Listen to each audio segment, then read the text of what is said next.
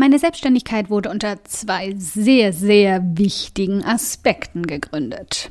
Zum einen kein Wecker mehr. Ich hasse Wecker. Das mag noch ein Überbleibsel von meiner Zeit als Kinderkrankenschwester sein, in der mein Leben von Schichten und dementsprechend auch Weckern reguliert wurde, aber es war einer der Hauptgründe für mich, ein selbstbestimmteres Leben führen zu wollen. Oberflächlich? Womöglich. Essentiell für mich? Absolut. Was von Anfang an genauso klar für mich war, dass dieser neue Alltag definitiv ohne Zwang, starre Regeln und ja, auch ohne BH leben kann. Denn wenn es eines besonders gut geht, dann das Arbeiten am Online-Business im Pyjama.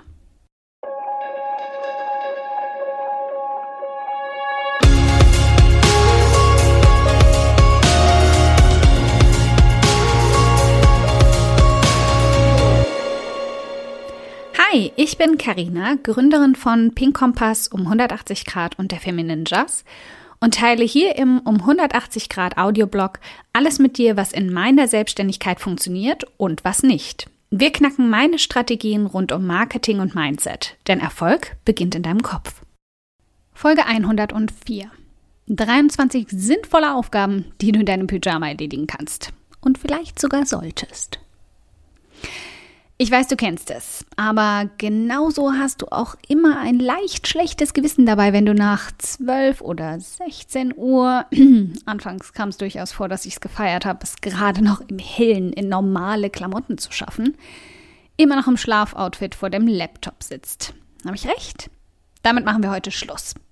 Die Kreativität ist schließlich ein zartes Pflänzchen und nicht immer können wir uns aussuchen, wann sie zuschlägt. Genauso wie wir manchmal machtlos sind, wenn sie verscheucht wird oder gar komplett verstummt. Deshalb ist es manchmal nicht nur völlig in Ordnung, sondern sogar nötig, dass du manche Aufgaben im Pyjama erledigst. Hier sind 23 davon, die sich perfekt dafür eignen. Erstens, schlaf aus. Das ist diese Weckersache. Logischerweise ist das natürlich der allererste Punkt bei mir. Das mag nun schrecklich verwöhnt wirken, aber wenn du zehn Jahre im Schichtsystem gearbeitet hättest und immer nur dann schlafen durftest, wenn du ausgestempelt hattest, würdest du mich verstehen. Also genieß den Luxus, den du nun hast und schlaf aus. Ironischerweise bin ich nun trotzdem selten nach acht oder neun Uhr noch im Bett. Allerdings auch den ganzen Tag nicht müde. Und ein kleines bisschen weniger der Morgenmuffel, der ich früher so oft war. Katzilla lässt grüßen. Zweitens, meditiere. Mit Meditation zu starten ist ein ziemlich kraftvoller Einstieg in den Tag. Und ich habe mich in stressigen Zeiten schon so sehr an Andy von Headspace gewöhnt, dass er oft wie meine Zuflucht wirkt. Drittens. Trink eine Tasse Tee. Meine Tasse Zimttee ist jeden Morgen bereits ein kleines Highlight meines Tages. Alternativ auch gern eine heiße Schokolade im Winter. Also, was ist mit dir? Bist du eher der Kaffee-, Kakao- oder Tee-Junkie? Viertens, schreib Morgenseiten. Ich persönlich konnte mich nie so ganz damit anfreunden, aber es gibt viele sehr produktive und erfolgreiche Frauen, die darauf schwören. Was auch immer für dich funktioniert und deine Kreativität weckt, nutz es. Fünftens, Frühstücke in Ruhe und ausgiebig. Frühstück ist die wichtigste Mahlzeit des Tages. Schon mal gehört? Meine Morgenroutine beginnt oft direkt nach dem Aufstehen, aber das Frühstück schiebe ich oft erst so um elf oder zwölf ein, nach dem ersten Schwall Kreativität. Dann aber so richtig. Der Teller wird mit allem Leckeren gefüllt, was ich finden kann. Das ist meine erste Belohnung des Tages für schon geschaffte Aufgaben. Und das geht auch ganz gern noch im Pyjama. Sechstens. Lies Fachliteratur. An Tagen, an denen ich ein wenig Anschub brauche, um mir meinen aus kuscheligen Decken rauszukrabbeln, schnappe ich mir mein iPad, öffne meine Kindle-App und krame in den fast 100 Büchern, die sie da stapeln und es kaum erwarten können, aufgesaugt zu werden. Jedes Mal schon nach ein paar Seiten gehen in meinem Kopf die Lampen an und ich ziehe fast wie von selbst den Laptop heran, um die Tasten zu hauen. Was mich zwar nicht aus den Kissen bringt, aber zumindest in den Produktivitätsmodus. Siebtens. Schreib einen Artikel.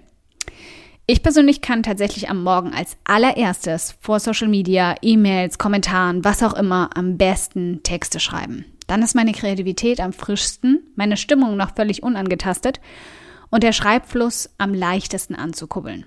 Vielleicht geht's dir ja auch so. Achtens, schau einen TED Talk oder ein Motivationsvideo. Dank meiner vollgestopften Pocket App, in der ich immer wieder Videos und TED Talks abspeichere, ist das meine neue Lieblingsbeschäftigung direkt nachdem ich die Augen aufmache. Videos wie ganz verschiedene TED Talks, die einfach darüber reden, wie man im Business am besten klarkommt, wie man sich am ehesten motiviert oder auch vielleicht für das persönliche Mindset, sind unschlagbar dabei, mir schon morgens kräftig Grübelstoff zu verpassen.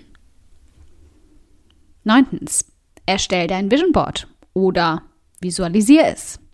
Ich finde, jede sollte ein Vision Board haben. Und nichts bringt dich so schnell an die Tastatur, wie genau zu wissen, wofür du all das tust.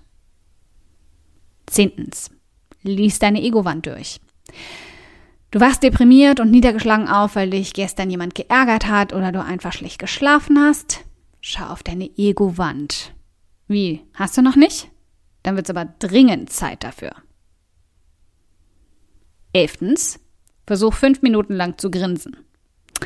Okay, Vera kann das besser erklären als ich ähm, und bringt dich mal mindestens zwei Minuten davon schon automatisch zum Grinsen.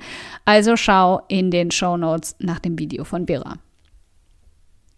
Zwölftens, setz deine Tagesziele fest. Wenn meine To-Do-Liste mal, mich mal wieder völlig zu überwältigen droht und ich keine Ahnung habe, wie ich es bis zum Abend und der Dann-Liste schaffen soll, dann halte ich mich an meine eiserne Dreierregel.